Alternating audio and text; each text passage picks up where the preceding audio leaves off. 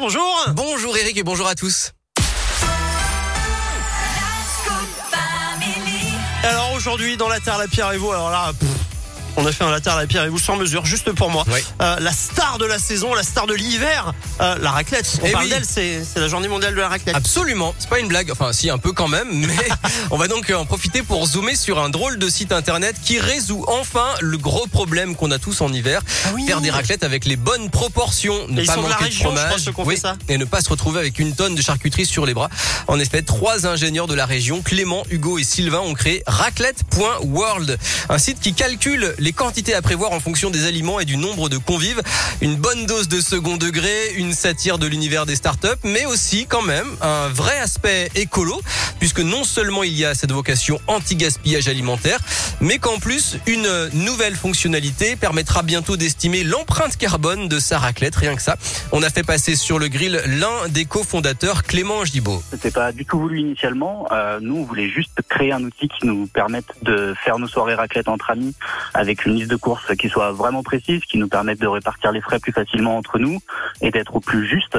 Euh, et en fait, euh, on a eu beaucoup de retours de gens qui nous ont dit que c'était génial et que ça permettait à tout le monde de faire aussi un acte un peu écologique, euh, dans le sens où ben, ça fait moins de gaspillage et, en fait, on en est très fiers. On a d'autres fonctionnalités qui ont été prévues de longue date, notamment un simulateur intégré qui nous permet d'avoir une estimation de l'impact carbone de la raclette.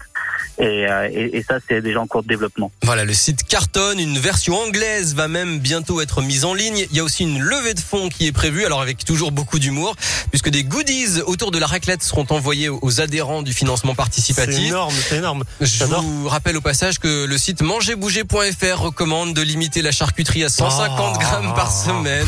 C'est Et oui, bon, à quoi, cause du va. gras et du sel, ça fait euh, Mais, trois tranches de jambon blanc ou de jambon de volaille. Ne dit-on pas le gras c'est la vie Si, Et moi je absolument. confirme. Voilà. Le gras, c'est bon, c'est vrai. hein. Et puis tiens, on termine avec euh, la question qui tue, la question du jour sur radioscoop.com. La raclette est-elle, selon vous, le meilleur plat d'hiver? Mais bien sûr. Vous avez commencé à voter pour l'instant. C'est oui à 60%. Mais c'est tout, 60%. Mais allez voter, bon sang, il n'y a pas de débat, je veux dire. La question se pose même pas. Mais il y a la tartiflette. Non mais la tartiflette c'est bon. Y a mais c'est pas, pas. Mais oui, mais c'est bon. Tout ça c'est bon. De toute façon, les plats d'hiver, les plats de montagne, c'est délicieux. c'est gras et délicieux. Mais la raclette, elle est au-dessus quand même. C'est ce qu'on leur demande. Bon, en tout cas, avec les lasagnes, les pizzas, les pâtes, les... bon, tout ça quoi. Enfin voilà. Bon, merci en tout cas Philippe, j'adore. Merci, donc ça s'appelle euh, raclette.world. World. W-O-R-L-D. Et je crois que les mecs, ils ont peut-être prévu de lancer aussi cet été euh, le- la version barbecue, le même site, mais version barbecue. Voilà, ils en, D'accord. ils en parlent en tout cas.